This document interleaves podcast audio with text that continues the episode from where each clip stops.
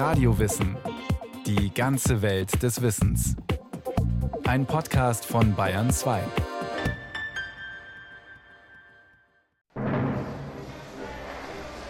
Die Geschichte aller bisherigen Gesellschaft ist die Geschichte von Klassenkämpfen. Freier und Sklave, Patrizier und Plebejer, Ein Vorleser in einer deutschen Zigarrenfabrik Mitte des 19. Jahrhunderts. Hier bei den Tabakarbeitern liegt eine der Wurzeln der deutschen Gewerkschaften, erklärt der Historiker Ludwig Eiber vom Haus der bayerischen Geschichte. Das Rollen der Zigarren ist relativ langweilig. So ist man auf die Idee gekommen, dass die Arbeiter ihnen freistellen, wie man heute sagen würde, der von ihnen bezahlt wird und der ihnen während der Arbeitszeit vorliest. Und das sind natürlich auch sozialistische Zeitungen, die vorgelesen werden und so weiter. Und daher ist der Bildungsstand und auch das Bewusstsein dieser Arbeitergruppe relativ hoch entwickelt. Oder mit dem gemeinsamen Untergang der kämpfenden Klassen. Die aus dem Untergang der feudalen Gesellschaft Ein Vorleser für die eintönigen Arbeitsstunden in der Tabakfabrik. Eine der ersten Formen, wie sich die Arbeiter Mitte des 19. Jahrhunderts selbst organisieren.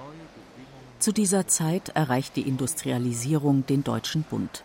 Dank neuer Techniken wie Dampfmaschine und Eisenbahn boomen vor allem Textilindustrie, Bergbau und Metallverarbeitung. Und da die Leibeigenschaft abgeschafft ist, steht in Fabriken und Gruben ein Heer von verarmten Landarbeitern zur Verfügung. Die Proletarier, wie man sie damals nennt, die nichts anderes zu verkaufen haben als ihre eigene Arbeitskraft. Ihre Bezahlung ist miserabel, die Arbeitsbedingungen sind katastrophal. 12, 14, 16 Stunden Tage ebenso die Regel wie Kinderarbeit. Doch es sind nicht diese verarmten Massen, die sich als Erste zusammentun. Es sind die, die durch die Industrialisierung Stand und Einkommen zu verlieren haben, die Handwerksgesellen und Facharbeiter. Allen voran die Buchdrucker. Sie gründen im Juni 1848 in Mainz die erste deutsche Gewerkschaft, den Nationalen Buchdruckerverein, um sich zu wehren gegen die Herabdrückung zur Fabrikarbeit. Von daher ist die Entwicklung in Bereichen, in denen die Arbeiter mit Bildung oder mit äh, Papier, um es mal ganz einfach zu sagen, wie im Bereich der Drucker und Setzer in Kontakt kamen, schneller fortgeschritten als in anderen Bereichen, wo eben Hilfsarbeiter dominieren, die heute hier, morgen dort arbeiten. Den Druckern folgen bald die Zigarrenarbeiter, die sich dank ihrer Vorleser in den Fabriken Bildung und Bewusstsein selbst verschaffen. Mögen die herrschenden Klassen vor einer kommunistischen Revolution zittern. Die Proletarier haben nichts in ihr zu verlieren als ihre Ketten. Sie haben eine Welt zu gewinnen. Proletarier aller Länder, vereinigt euch. Den ersten Gewerkschaften geht es um Verbesserungen im Betrieb. Mehr Lohn, weniger Arbeitszeit, bessere Arbeitsbedingungen. Und um Solidarität. Unterstützung im Krankheitsfalle, Unterstützung im Fall der Arbeitslosigkeit, Unterstützung im Fall eines Arbeitsunfalles oder sonstiger Notlagen, die eingetreten sind. Das war im Grunde so der Anfang der Gewerkschaft, dass man diese Notlagen irgendwie abfedert. Neben den sogenannten freien Gewerkschaften entstehen solche, die auf Kooperation mit den Fabrikbesitzern setzen. Christliche, liberale und auch sogenannte gelbe Gewerkschaften, die von den Unternehmern selbst gegründet und unterstützt werden. Doch die meisten Arbeiter organisieren sich in den freien Gewerkschaften, die die Gesellschaft insgesamt verändern wollen. Denn der alltägliche Kampf in den Betrieben kann die Situation der Arbeiter nur mildern. Am grundsätzlichen Widerspruch zwischen Arbeitgebern und Arbeitnehmern oder wie es damals heißt, zwischen Kapital und Arbeit ändert er nichts. Den einzigen Ausweg sehen viele im Sozialismus, einer Gesellschaftsordnung, in der Fabriken sowie Grund und Boden der Allgemeinheit gehören. Dieses Ziel verfolgt auch die Sozialdemokratische Partei, die parallel zu den ersten Gewerkschaften entsteht und von Anfang an eng mit ihnen verbunden ist. Den Fabrikbesitzern ist die Selbstorganisation der Arbeiter natürlich ein Dorn im Auge. Sie wollen lieber mit den einzelnen schwachen Arbeitern verhandeln, als mit starken Gewerkschaften. Und sie wollen auch keinen Sozialismus.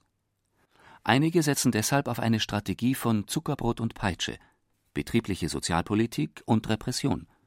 Etwa der Stahlfabrikant Alfred Krupp, der im Februar 1877 an seine Arbeiter schreibt Genießet, was euch beschieden ist. Nach getaner Arbeit verbleibt im Kreise der Eurigen, bei den Eltern, bei der Frau und den Kindern, und sinnt über Haushalt und Erziehung. Das sei eure Politik. Dabei werdet ihr frohe Stunden erleben. Trotzdem haben SPD und Gewerkschaft starken Zulauf, insbesondere in den wirtschaftlichen Boomjahren nach der Gründung des Deutschen Reiches 1871. Und als die Macht der Arbeiterbewegung zu groß zu werden scheint, greift die Staatsmacht ein. 1878 beschließt der Reichstag unter Reichskanzler Bismarck das Gesetz gegen die gemeingefährlichen Bestrebungen der Sozialdemokratie. Zahlreiche Gewerkschaften werden verboten und im Gegenzug dafür sozialpolitische Projekte angestoßen Mutterschutz, Kranken-, Unfall-, Alters- und Invalidenversicherung. Der Historiker Ludwig Eiber Bismarck hat versucht, neben dem Verbot dieser Arbeiterorganisationen durch die Sozialgesetzgebung einen Grund für die Entstehung dieser Gewerkschaften zu beseitigen. Es sind natürlich viele Menschen damals ins Gefängnis geworfen worden, viele ins Exil getrieben worden. Also diese Sozialistengesetze haben schon gewaltige Auswirkungen. Die SPD bleibt legal und wird immer populärer. Ihre Anführer nehmen 1889 am Internationalen Arbeiterkongress in Paris teil, auf dem umfassende Forderungen beschlossen werden.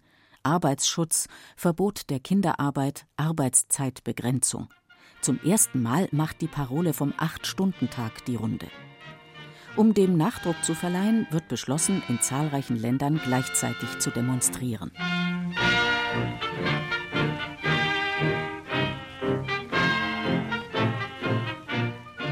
So gehen am 1. Mai 1890 in Frankreich, den USA, Österreich und im Deutschen Reich tausende Arbeiter auf die Straße.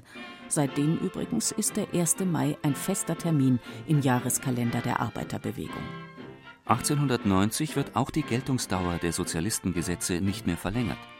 Zahlreiche Gewerkschaften werden wiedergegründet und sie sind schon bald auf dem Weg zur Massenorganisation. Bis 1914 bilden sich viele der noch heute gültigen Strukturen heraus. Die Gliederung in Ortskartelle, Einzelverbände und Dachverbände. Die demokratischen Wahlen, das Repräsentationsprinzip, der zentrale Apparat mit seinen Hauptamtlichen. All das macht die Gewerkschaften schlagkräftiger, aber es führt auch zu einer Bürokratisierung. Die Führung entfremdet sich von den Mitgliedern und auch immer mehr von den ursprünglichen sozialistischen Ideen.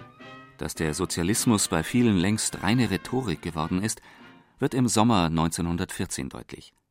Das Deutsche Kaiserreich zieht an der Seite Österreich-Ungarns in den Ersten Weltkrieg. All die Jahre zuvor haben Gewerkschaften und SPD die Einheit der Arbeiterklasse beschworen und angekündigt, sich dem Krieg konsequent entgegenzustellen. Doch nun erliegen auch sie der nationalistischen Propaganda. Es muss denn das Schwert nun entscheiden. Darum auf zu den Waffen. Jedes Schwanken, jedes Zögern wäre Verrat am Vaterlande. Noch nie war Deutschland überwunden, wenn es einig war. Als Kaiser Wilhelm II. verkündete, er kenne nun keine Parteien mehr, sondern nur noch Deutsche, beteiligten sich die Führer der Arbeiterbewegung an diesem Burgfrieden. Die SPD stimmt im Reichstag den Kriegskrediten zu. Die Gewerkschaften beschließen, auf Lohnkämpfe zu verzichten. Ludwig Eiber. Die Entscheidung für die Kriegskredite oder für den Burgfrieden ist im Grunde der Sündenfall der Sozialdemokratie unter Gewerkschaften. Zu diesem Zeitpunkt beginnt im Grunde der Bruch mit den vorherigen Traditionen, mit den vorherigen politischen Vorstellungen. Die folgenden Fehler sind die Konsequenz dieses ersten Grundfehlers. Zum Dank für ihr Stillhalten werden die Gewerkschaften erstmals staatlich anerkannt, und zwar durch das Hilfsdienstgesetz von 1916. Es sieht unter anderem Arbeitervertretungen in den Unternehmen vor, die Vorläufer der Betriebsräte. Doch die Gewerkschaften werden dadurch auch mitverantwortlich für Wilhelms Kriegspolitik. Sie sorgen in den Betrieben für Ruhe und Ordnung und stellen sich so gegen ihre eigenen Mitglieder. Ab dem Steckrübenwinter 1917 kommt es zu zahlreichen Hungerunruhen und offenen Protestaktionen gegen den Krieg. Im Januar 1918 streiken eine Million Rüstungsarbeiter unter der Parole Frieden, Freiheit und Brot. Die Gewerkschaften bleiben außen vor. Ein paar Monate später, im November 1918, bricht die Revolution aus, die Gelegenheit, um gewerkschaftliche Ziele zu verwirklichen. Während Kaiser und Könige fliehen, wollen Soldaten und Arbeiter nun das umsetzen, was SPD und Gewerkschaften jahrzehntelang proklamiert haben – Großbetriebe verstaatlichen, die Macht der reaktionären Eliten brechen, die Gesellschaft radikaldemokratisch organisieren, kurz den Sozialismus einführen. Keiner zwingt die Kommune zu Willen. Links, links, links. Keiner zwingt die Kommune zu Willen. Doch die Führer der Arbeiterbewegung fürchten die revolutionären Arbeiter mehr als die alten Eliten. Die SPD-Regierung unter Ebert und Noske lässt die Revolution blutig niederschlagen. Und die Gewerkschaftsführer sind zufrieden damit, anerkannt zu werden von den Arbeitgebern, die plötzlich bereit sind, mit ihnen zu verhandeln, um Schlimmeres zu verhindern. Und vom Staat. In der Weimarer Verfassung von 1919 werden Gewerkschaften erstmals gesetzlich verankert. Tarifverträge werden rechtsverbindlich, der Kündigungsschutz eingeführt, ebenso der Acht-Stunden-Tag. Im Juli 1919 wird in Nürnberg der ADGB gegründet, der Allgemeine Deutsche Gewerkschaftsbund, der sich parteipolitische Neutralität verordnet und sich damit von der SPD abgrenzt. Die Option, mit Massenstreiks und Arbeitskämpfen den Sozialismus zu erkämpfen, haben die Gewerkschaften aufgegeben. Doch welche Macht die Arbeiterorganisationen haben können, zeigt sich im März 1920 beim sogenannten Kapp-Putsch. Reaktionäre Truppen marschieren in Berlin ein, die rechtmäßige Regierung flieht. Doch ADGB und Angestelltengewerkschaft rufen zum Generalstreik auf. Nach fünf Tagen geben die Putschisten auf. Die Gewerkschaften haben die junge Republik gerettet.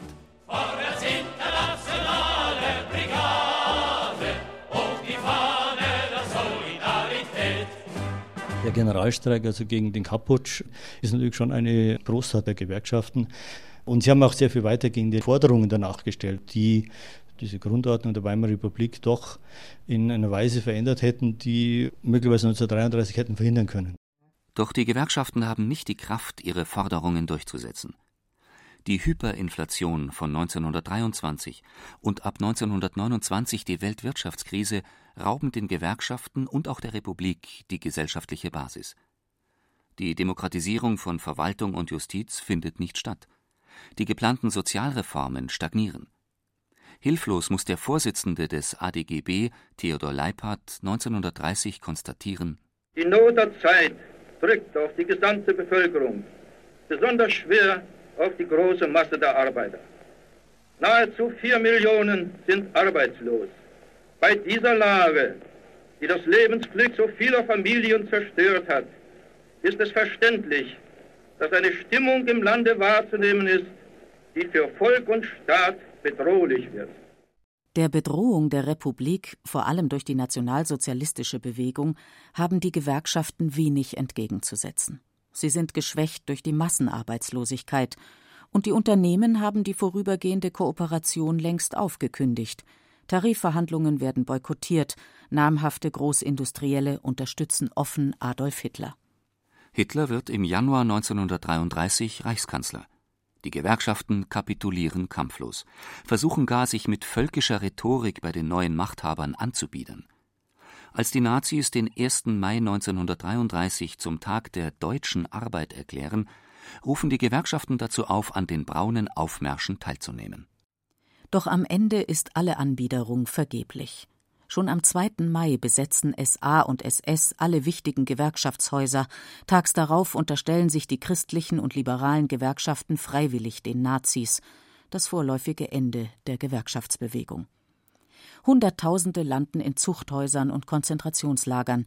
Mindestens 25.000 Menschen werden als Oppositionelle hingerichtet, darunter viele Gewerkschafter. Als die Alliierten im Frühjahr 1945 Deutschland von der Nazidiktatur befreien, müssen die Gewerkschaften wieder bei Null anfangen. Dennoch ist die Hoffnung groß, auch bei dem späteren Münchner DGB-Vorsitzenden Ludwig Koch, der die Befreiung in einem Konzentrationslager bei Bamberg erlebt. Trotz der Abmagerung und dieses Zustandes ist natürlich sofort der Gedanke eingekehrt, wieder weiterzumachen, am Aufbau mitzuhelfen. Ich machte das schon kund, weil in dem aufgelassenen Lager am 1. Mai eine 1. Mai-Feier stattfand und ich dort schon für die deutsch anwesenden Gefangenen eine Rede gehalten habe. Die Gewerkschaften sind mit die ersten Organisationen, die neu gegründet werden dürfen, unter teils erbärmlichen Bedingungen. 1945 im Herbst, wie ich zu den Gewerkschaften reingekommen bin und wurde tätig, da hatten wir nicht einmal einen Bleistift. Wir hatten ja nichts. Das ist ja nichts übergeben worden oder überlassen worden. Wir hatten ja nicht mal unser altes Gewerkschaftshaus erhalten. Das war zertrümmert. Dennoch wird schon bald wieder öffentlich der 1. Mai gefeiert, wie hier in München auf dem Königsplatz. Über der Menge leuchten Dutzende von roten Spruchbändern und auf der breiten und hohen Treppe der einstigen Staatsgalerie wehen rote Fahnen vor grünem Gebüsch links und rechts vor der Rednertribüne. 60.000 Menschen in großen weißen Buchstaben auf rotem Tuch in Schlagworten ihre Forderungen. Keine Kriegshetze, sondern Friede keine Waffen, sondern Brot. Gebt unsere Kriegsgefangenen frei. Eine Spaltung der Arbeiterbewegung wie vor 1933 soll sich nicht wiederholen. Und so wird mit der Gründung des Deutschen Gewerkschaftsbundes 1949 in München Abschied genommen von den alten Richtungsgewerkschaften. Ob Sozialdemokraten oder Christdemokraten, ob Angestellte oder Arbeiter, alle sollen ihren Platz haben unter dem Dach der neuen Einheitsgewerkschaft DGB und man ist sich einig, das Wirtschaftssystem muss grundlegend verändert werden. Doch die großen Hoffnungen werden bald enttäuscht.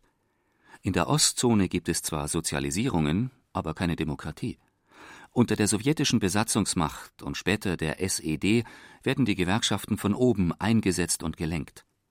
Und im Westen gibt es zwar schon bald eine parlamentarische Demokratie, aber keine Sozialisierungen. Bei der Gründung des DGB 1949 stand Verstaatlichung von Schlüsselbetrieben auf der Tagesordnung oder die unmittelbare Mitbestimmung von Arbeitnehmern in den Unternehmen. Also das waren zentrale gewerkschaftliche Forderungen. Dass sie nicht so zum Zuge kamen, hing damit zusammen, dass die USA als stärkste Besatzungsmacht für die Westzonen solche Ziele eher als sozialistisch oder kommunistisch eingestuft hat und letztendlich war das mit den USA nicht zu machen. Doch es gibt auch Erfolge für die Gewerkschaften. 1951 erhalten sie umfassende Mitbestimmungsrechte in der Montanindustrie.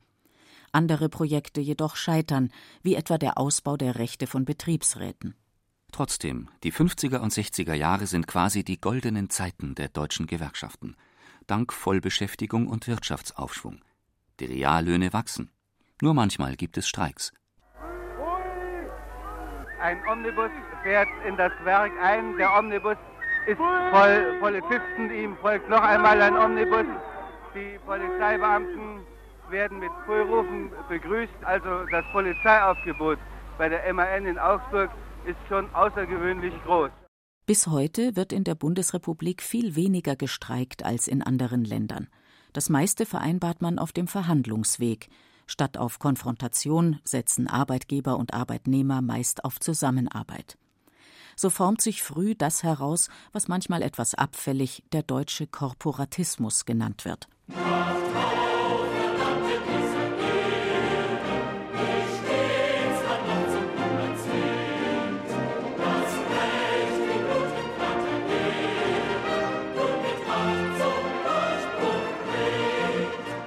Jahrzehntelang sind die Gewerkschaften und ihre Mitglieder damit gut gefahren.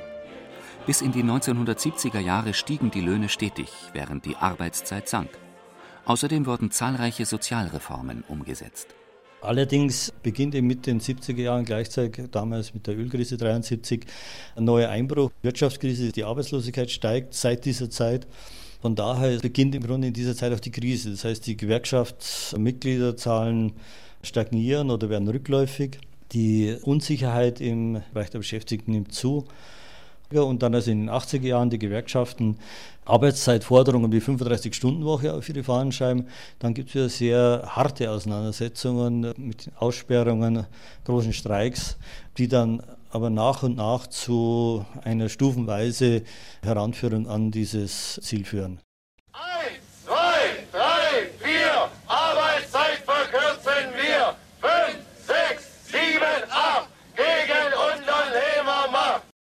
Nach dem Mauerfall 1989 steigt die Mitgliederzahl des DGB noch einmal schlagartig an. Denn die DDR-Einzelgewerkschaften schließen sich ihren westdeutschen Pendants im DGB an. Doch seither geht es mit der Mitgliederzahl wieder bergab. Anderthalb Jahrhunderte sind seit der Gründung der ersten deutschen Gewerkschaften vergangen. Viel hat sich geändert. Es gibt kein Massenheer von ungelernten Fabrikarbeitern mehr. Heute dominieren hochqualifizierte Facharbeiter, Angestellte und Dienstleister.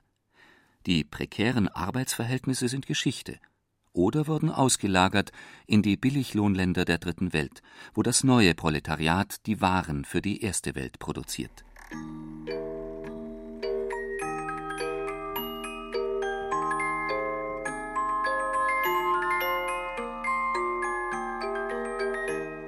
Die Gewerkschaften haben den Kapitalismus nicht abgeschafft, wie sie es ursprünglich einmal vorhatten. Aber sie haben ihm doch zahlreiche Zugeständnisse abgetrotzt, die für uns heute selbstverständlich scheinen.